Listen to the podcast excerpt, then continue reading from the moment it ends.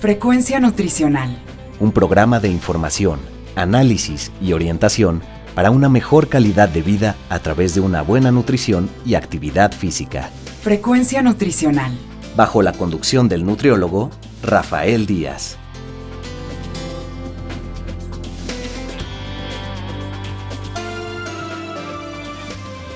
Hola amigos y amigas, ya estamos en su programa Frecuencia Nutricional, un programa de la Universidad Autónoma Metropolitana, Unidad Xochimilco, para Guam Radio 94.1 FM. Les saluda Rafael Díaz García.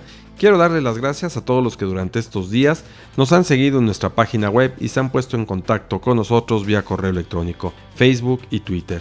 Sus comentarios y sugerencias nos permiten mejorar en cada programa.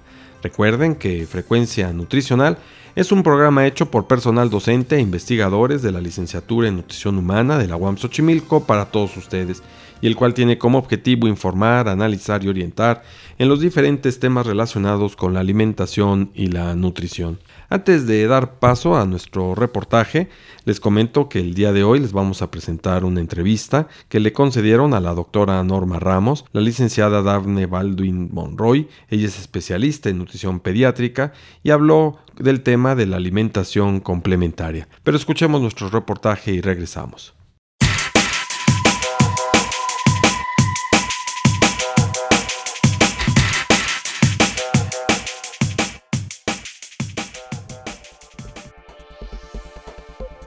¿Sabes qué es la alimentación complementaria en niños? Eh, sí, después de la lactancia, de que termina el periodo de la lactancia recomendada, se les empiezan a dar a los niños alimentos de los otros grupos. Bueno, no, la verdad no sé qué se refiere a este, la alimentación complementaria en niños. Sí, eh, es cuando después de la, de la amamantación eh, se empiezan a dar alimentos de otro tipo a los niños, empezando papillas, frutas, verduras y de ahí eh, después comienzan alimentos de origen animal.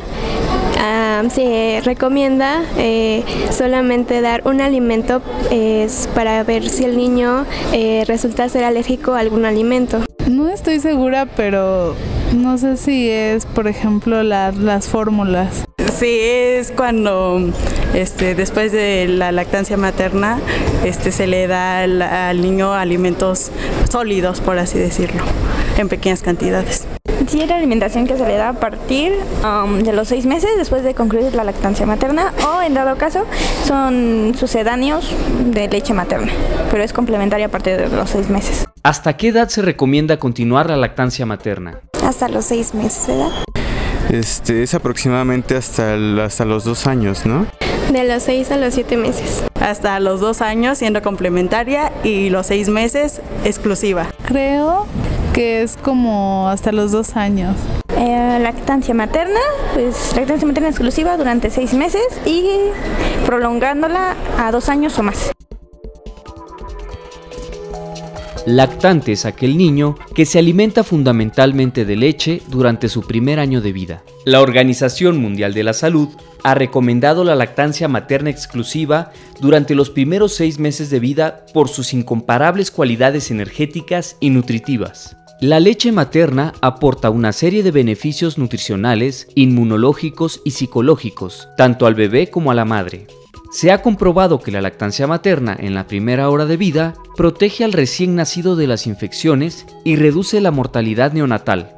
También contribuye a la salud y bienestar de las madres, pues reduce el riesgo de cáncer de ovario y mama, además de ayudar a espaciar naturalmente los embarazos.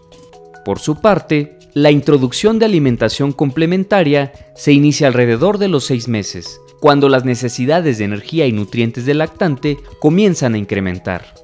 Es también a esta edad cuando el niño está suficientemente desarrollado para recibir otros alimentos.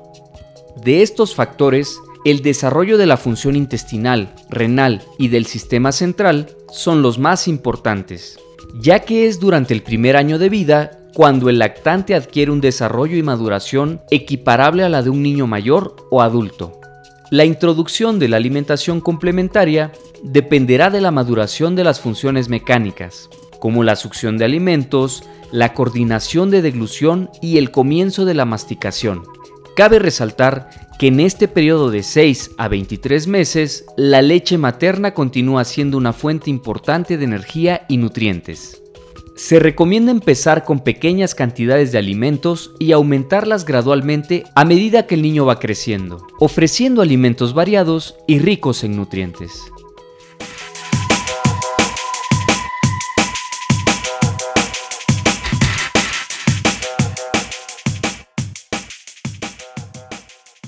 Bien amigos, como les comentaba antes de escuchar el reportaje, hoy vamos a tener una entrevista que le concedió hace unos días a la doctora Norma Ramos, la licenciada Daphne Baldwin Monroy. Ella es especialista en nutrición pediátrica y platicó sobre el tema de la alimentación complementaria. Escuchemos la entrevista. Frecuencia nutricional. Hola, ¿qué tal? Les habla Norma Ramos Ibáñez, coordinadora de la licenciatura en Nutrición Humana. En esta ocasión nos acompaña la licenciada en Nutrición, especialista en nutrición pediátrica, Daphne Baldwin Monroy, quien nos va a hablar sobre alimentación complementaria. Bienvenida, Daphne. Hola, Norma, muchas gracias por la invitación. Pues vamos a empezar hablando qué se entiende por alimentación complementaria. Ok, la alimentación complementaria es el proceso de introducción de alimentos diferentes a la leche humana. Normalmente se empieza a partir de los seis meses porque en este periodo ya la leche humana no es suficiente para cubrir los nutrimentos que son necesarios para el crecimiento y desarrollo del lactante. ¿Hay algún aspecto fisiológico, digamos, que argumente el por qué darlo a esta edad? Porque he escuchado que a veces algunos dan a los dos meses, dicen hay que empezar a dar alimentos diferentes o a los tres meses. ¿Hay alguna cuestión fisiológica o que nos podamos orientar por qué a esta etapa? Sí, básicamente hay los nutrimentos dejan de ser suficientes, no alcanzan a ser completos y la producción enzimática, la maduración del tracto gastrointestinal no es suficientemente desarrollada para lograr tener la absorción adecuada de estos nutrimentos. Por eso se recomienda empezar Anteriormente teníamos la, recomendación de empezar entre 4 y 6 meses, pero ya sabemos que es la, la OMS recomienda a partir de los 6 meses justamente porque antes la leche humana es suficiente. Uno de los nutrimentos que más conflicto nos causaba era el hierro. Se supone que las reservas de hierro, si recordamos, son dependientes de la madre directamente. Y durante los primeros seis meses viven los, recién nacidos prácticamente con las reservas que pueden tener de, de la madre. Entonces, a los cuatro o seis meses estas empiezan a disminuir y es por eso que hay que empezar a introducir alimentos diferentes para cubrir las necesidades particulares del hierro, pero algunos otros nutrimentos que también son importantes. Entonces digamos que es por el hierro, una de las principales, y otra es porque no hay suficiente el aporte que... El aporte y la maduración, la maduración enzimática y hormonal de los lactantes no es la adecuada ni la óptima, porque a lo mejor sí las, las podemos brindar a, a los bebés, pero no van a tener la capacidad de absorberlo adecuadamente. Y esto es independiente si les da, si se les da leche materna o si se les da algún sucedáneo de la leche? Sí, es independiente. O sea, recordemos que los sucedáneos de la leche humana tratan de parecerse lo más posible a la leche humana. La recomendación es tratar de siempre brindar leche humana porque pues es el estándar de oro de nutrición. O sea, no necesita más. Es importante también recordar que no necesita ni más agua ni ningún otro nutriente, porque el agua pues lo podemos considerar como algún nutriente, entonces no necesita ninguna otra medida externa de hidratación más que solamente la leche humana. Una vez que ya, digamos, tiene los seis meses, una mamá, ¿qué alimentos o qué recomendaciones se le daría para empezar a incorporar alimentos? Ok, esto ha sido muy controversial y ha cambiado a lo largo de los años. De hecho, pediatras de la vieja escuela todavía nos pueden dar como esta recomendación un poco eh, atrasada en cuanto a la introducción de alimentos. La recomendación actual es introducir de manera temprana alimentos que sean ricos en hierro, en zinc, en vitamina A. Y entonces, a raíz de esto, la OMS hace unos años más o menos como por el 2008, empezó a establecer directrices para favorecer la alimentación complementaria pensando justamente en estos nutrimentos. Y entonces si nos ponemos a analizar qué alimentos tendrían estos, este tipo de nutrimentos, pues básicamente son alimentos de origen animal. ¿No? Entonces la recomendación actual es empezar a los seis meses, pero que dentro de los seis meses podamos brindarle algún tipo de alimento de origen animal, que rompe un poco el esquema que veníamos manejando de empezar frutas, verduras a los seis meses y a lo mejor el séptimo mes empezar con leguminosas, cereales, ¿no? E ir brincando. La recomendación actual es empezar a los seis meses, podemos empezar con frutas, porque de pronto es eh, mucha gente me ha comentado que la norma oficial dice que hay que empezar con carnes, ¿no? La norma oficial sufrió una modificación en el 2013 donde dice no hay un alimento con el cual debamos, o un alimento óptimo con el cual deberemos empezar, pero sí en el transcurso de los seis meses iniciar frutas, verduras, cereales y alimentos de origen animal, particularmente carnes. Carnes en busca de hierro, y suficiente fuente de zinc, em, vitamina A, que la podemos encontrar en diversos tipos de alimentos. Por ejemplo, ejemplos de, de, alimentos de ricos en hierro, ¿cuáles serían? Por ejemplo, una recomendación muy factible para las mamás es carne molida. ¿No? La carne molida es una muy buena opción para iniciar el alimento, la alimentación complementaria junto con algunos otros. Yo normalmente lo que les digo es, bueno, podemos empezar con frutas si así lo desean o con alguna verdura la primera semana y con la recomendación puntual de un alimento a la vez, en diferentes tipos de preparaciones podría ser, y nada más probaditas. Recordemos que el sexto mes solamente es para introducirle diferentes alimentos. El resto de la parte nutritiva de la, de la dieta va a seguir haciendo a partir del aporte de leche. Entonces realmente no es tan indispensable que sea mucho alimento, pero sí que el lactante pueda probar diferente tipo de alimentos. Entonces, por ejemplo, el día de hoy la mamá decide empezar a introducir alimentos sería una fruta, algún tipo de fruta en especial o cualquiera que tenga en la casa. Mira, nosotros en los consultorios normalmente recomendamos empiécelo con lo que esté disponible en su comunidad. ¿No? Yo tengo la fortuna de trabajar en el Hospital Nacional de Pediatría y la recomendación que hacemos es hay que empezar con lo que está disponible porque hay mamás que no son de la Ciudad de México, que son de, que son de la costa, que son de, de, diferentes regiones del país. Entonces hay que empezar con lo que esté disponible para la mamá, pero siempre procurando que en el sexto mes ya hayan recibido un alimento que sea rico en hierro, en zinc y en vitamina A. Sobre todo porque hay mitos a veces de la alimentación sí. y eh, por ejemplo, de frutas, a veces pueden decir que si es fría o si es caliente, si hay alguna razón de ello. No, realmente no hay ningún tipo de recomendación puntual. O sea, las abuelitas nos decían empiézale con manzana, con plátano y después vino esta eh, modificación que nos decían no, no empieces con frutas, empieza con verduras porque el bebé se va a acostumbrar al sabor dulce y de pronto va a rechazar el sabor salado o el sabor un poco neutro que pueden tener las verduras.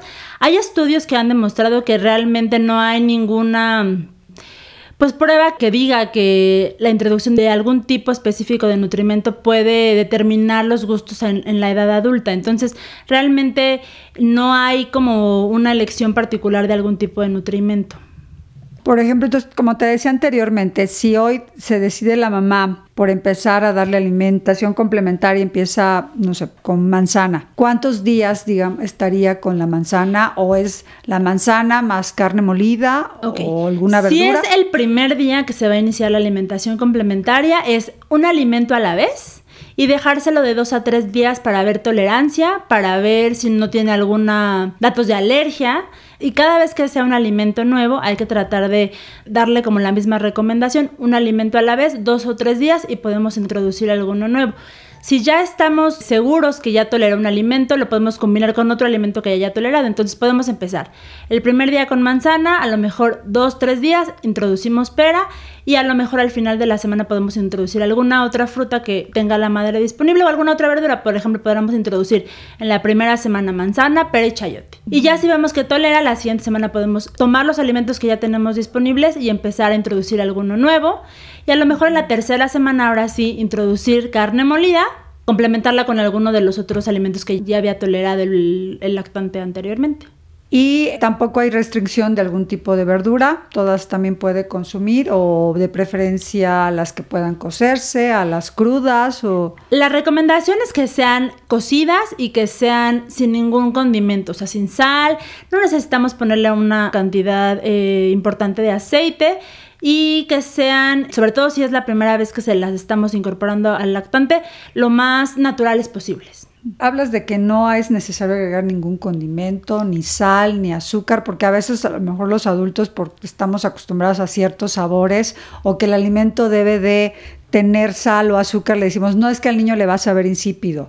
¿Esto es cierto? Eh, ¿Sí debemos de agregar o no debemos de No agregar? debemos de agregar ningún adimento condimento o alimento adicional o con ninguna otra cosa. La comida del del lactante. Realmente nos va a saber diferente, pues sí, porque estamos acostumbrados, nuestro paladar está acostumbrado a que esté saturado en sal y que esté saturado en azúcar, pero realmente el paladar del recién nacido es virgen, ¿no?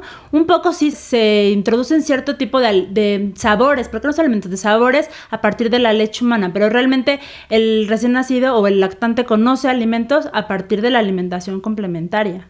Entonces nada de agregarle para, digamos, tampoco hacerles, eh, se acostumbren a determinado sabor, porque mucho es que la leche hay que ponerle azúcar o un saborizante o a la fruta miel, entonces nada de agregados más que el sabor natural de la fruta. El sabor, también recordemos que o sea, es válido que al, al, lactante no le guste algún tipo de sabor de diferentes alimentos, ¿no?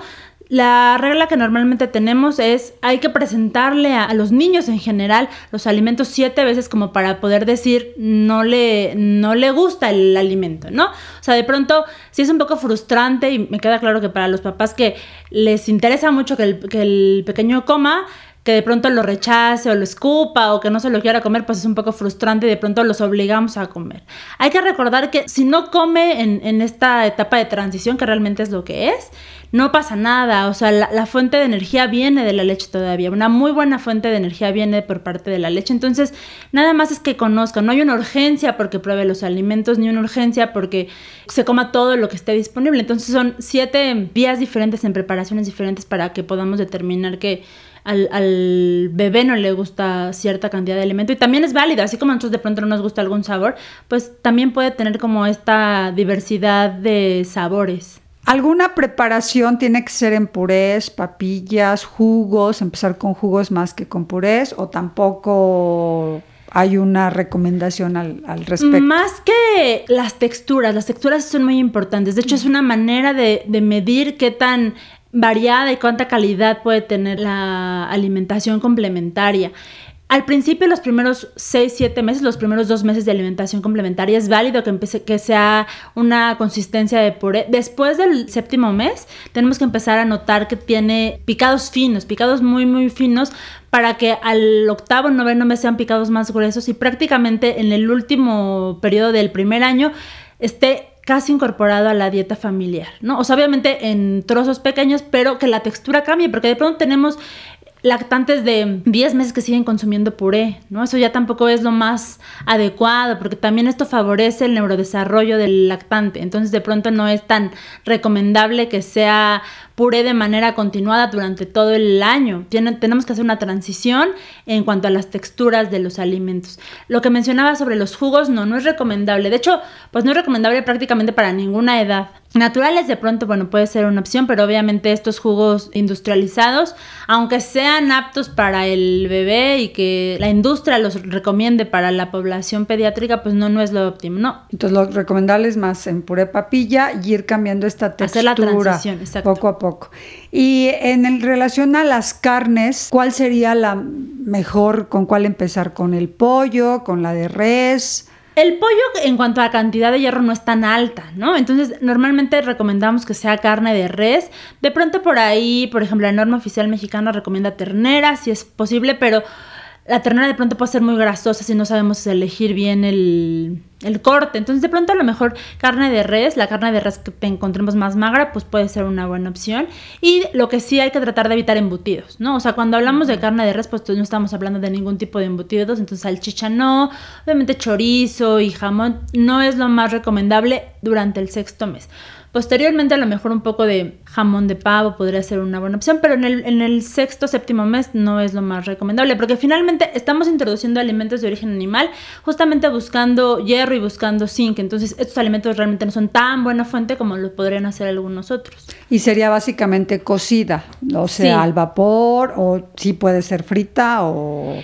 Eh, no sé, capeada. No, realmente tiene que ser prácticamente cocida y hasta un poco hervida es la recomendación, ¿no? Y tratar de, por ejemplo, si es eh, carne, pues obviamente que esté muy bien cocida para evitar algún riesgo de infección, que es algo que tendremos que evitar a toda costa, ¿no? ¿Y del pescado y mariscos, eh, cuándo sería lo recomendable? Pues mira, mucho se habló o se ha hablado sobre el riesgo de alergia, ¿no? Un poco durante muchos años restringíamos la introducción de estos alimentos por el riesgo de que pudieran presentar algún tipo de alergia. Hoy sabemos que De hecho, la ventana para que un paciente pueda desarrollar alergia es no antes de los 4 y no después de los 7. O sea, cualquier alimento que es potencialmente alergénico, no hay que introducirlo ni antes de los 4 ni después de los 7. Esta, esta ventana antes y después puede favorecer el riesgo de que tengamos alergia. Hay muchísimas cortes muy largas en diferentes estudios que han dicho que los pacientes que van a presentar alergia la van a presentar independientemente si se presenta o se introduce el alimento a los 7 meses o a los 6 meses o en etapas posteriores. Entonces, pescados sí, lo podemos introducir desde el sexto mes con la introducción de las carnes. Los mariscos a lo mejor por algunos que son en alto contenido en grasa, podremos esperar un poco más. 9, 10 meses podríamos empezar a introducir algún tipo de, de mariscos. Tampoco es que haya prisa, ¿no? O sea, si no está dentro de tu dieta habitual la alimentación con pescado, pues a lo mejor no tendrá que ser fundamental que el paciente pruebe pescado durante el sexto mes, pero sí tener como esta idea de darle variabilidad a la dieta. O sea, no todo es pollo, no todo es carne, hay diferente tipo de carnes también que podemos utilizar y lo mismo pasa con las frutas y las verduras. Y por ejemplo el huevo, que también ha sido un alimento que se dice que es puede provocar alergias. La tendencia actual es que se lo podemos introducir a los pacientes o a los bebés desde el sexto mes. No hay ninguna contraindicación. De hecho, pues el huevo tiene una muy buena fuente de aminoácidos en general. Es de las mejores fuentes de zinc que podemos encontrar. Y bueno, es muy buena fuente de vitamina ¿no? Entonces es un alimento muy completo. Lo que sí tenemos que tener cuidado, de pronto todavía no se ha podido marcar adecuadamente una pauta, son los pacientes que tienen antecedentes o que tienen antecedentes potenciales de padecer alergia, ¿no?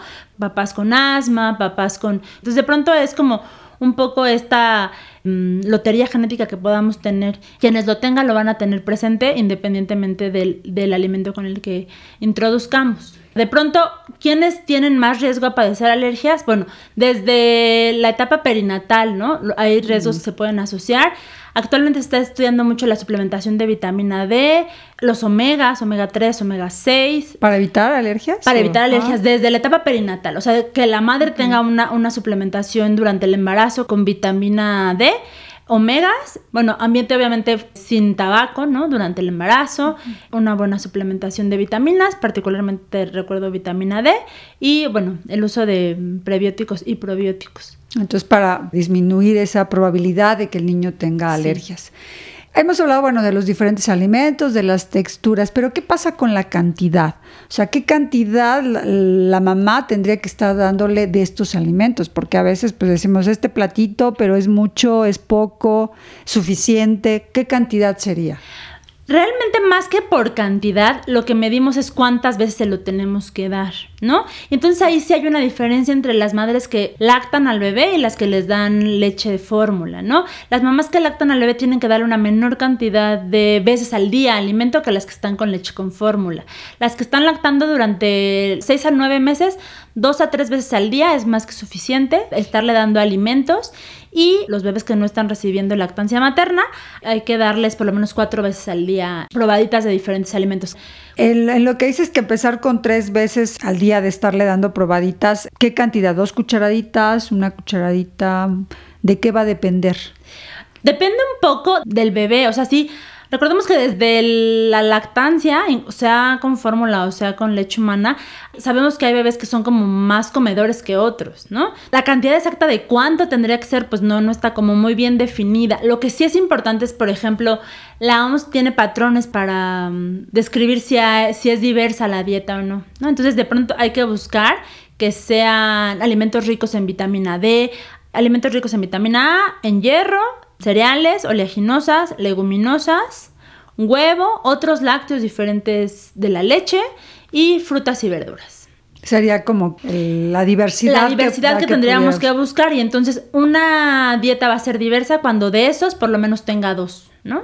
Okay. O sea, tampoco se vale que sea fruta, fruta, verdura, verdura, que tenga diversidad en el mismo día. Me queda claro que en el sexto mes no lo vamos a lograr porque justamente es el mes donde introducimos, pero posteriormente tenemos que tratar de que la dieta sea variada, así como la buscamos en el adulto o en el paciente pediátrico, también tendremos que buscarla en el lactante. ¿Qué pasa con los líquidos? O sea, hay que darle agua, no hay que darle agua con la leche. Una vez que ya se dan este tipo de alimentos, ¿hay que darle agua aparte o no, o con la leche suficiente?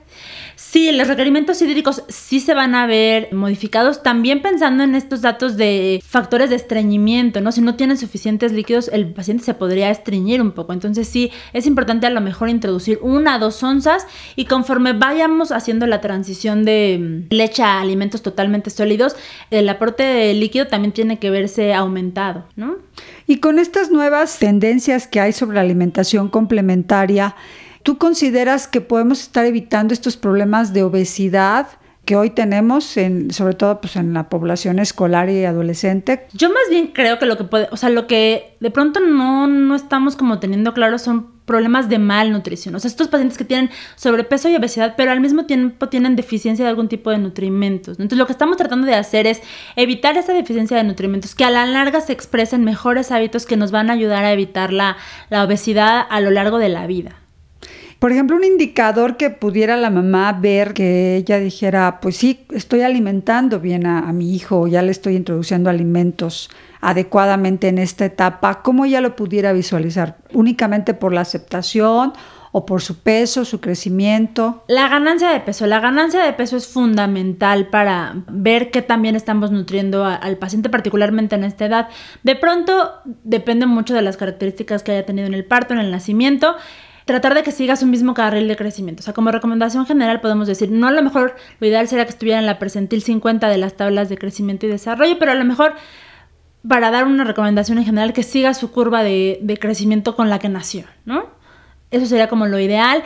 Si queremos ver buena hidratación, pues ver las veces que cambiamos el pañal del, del paciente, ¿no? Eh, recordemos que cuando el paciente se alimenta únicamente de leche, pues los cambios de pañal van a ser más o menos entre 7, 8. A lo largo de, de esta transición, pues va a disminuir la cantidad de leche y obviamente la cantidad de veces que vamos a hacer cambios de pañal, pues van a ser menores.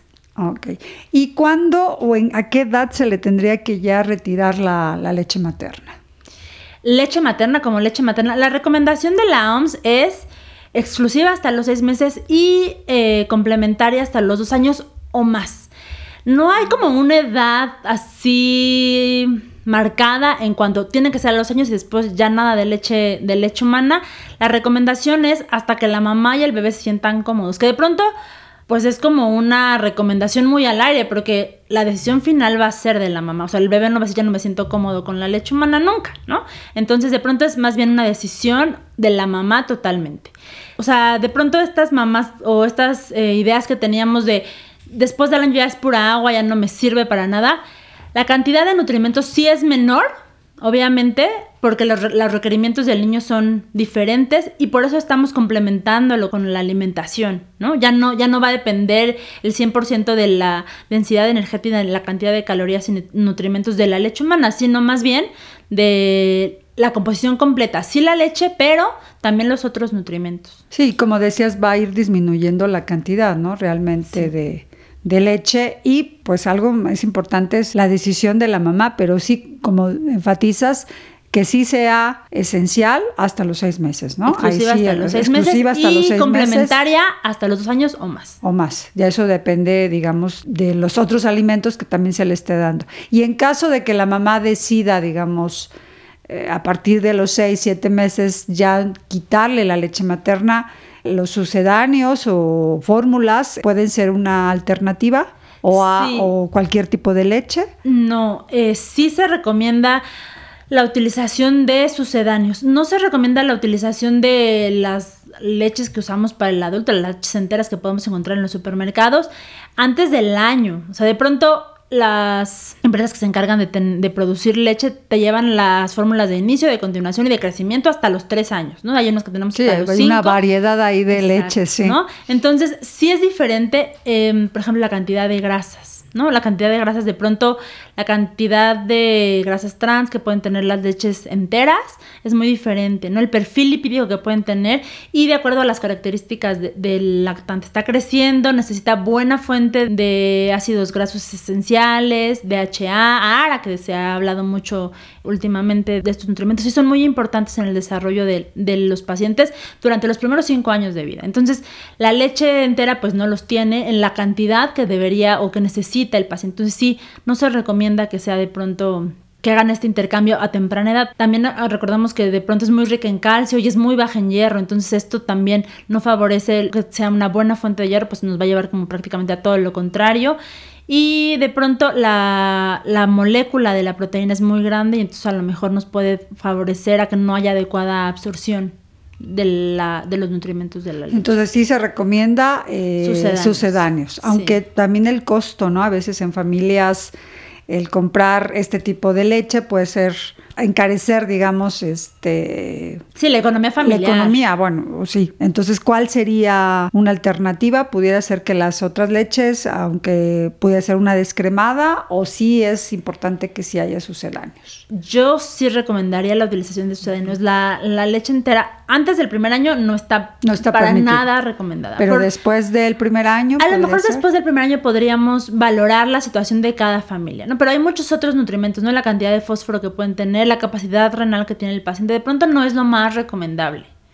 ¿no? A lo mejor ya después del año de vida, pues sí podríamos como valorar la situación familiar, pero antes no es lo óptimo. Lo óptimo. Uno de los principales problemas en México es justamente la anemia en el primer año de vida. Y todo ese tipo de, prácticas son las que están favoreciendo la anemia, ¿no? La cantidad de calcio y la poca cantidad de hierro que pueden tener ese tipo de leches no favorecen nada el desarrollo eh, del paciente. Pues ha sido muy interesante esta charla con la licenciada Daphne Baldwin y a la quien le agradecemos haber estado con nosotros y pues esperamos eh, verte por aquí nuevamente. Muchas gracias. Y a nuestro público pues también le agradecemos que haya estado escuchándonos en esta entrevista y esperamos que haya sido de su agrado. Hasta la próxima. Frecuencia nutricional. Bien amigos, pues agradecemos a la licenciada Daphne Baldwin Monroy la entrevista que le concedió a la doctora Norma Ramos Ibáñez. Estamos terminando nuestro programa, esperamos haya sido de su agrado.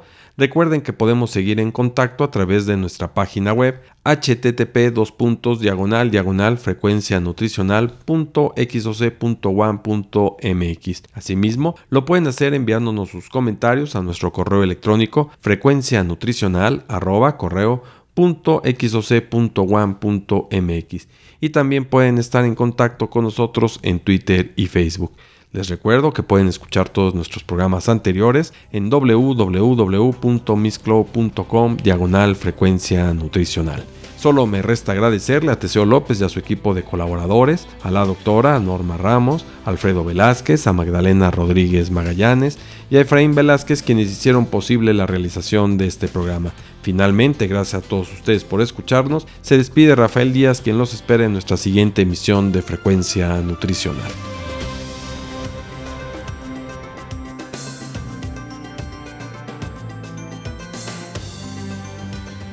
Frecuencia Nutricional. Un programa de información, análisis y orientación para una mejor calidad de vida a través de una buena nutrición y actividad física. Frecuencia Nutricional. Una producción de la Unidad Xochimilco para Guam Radio 94.1 FM.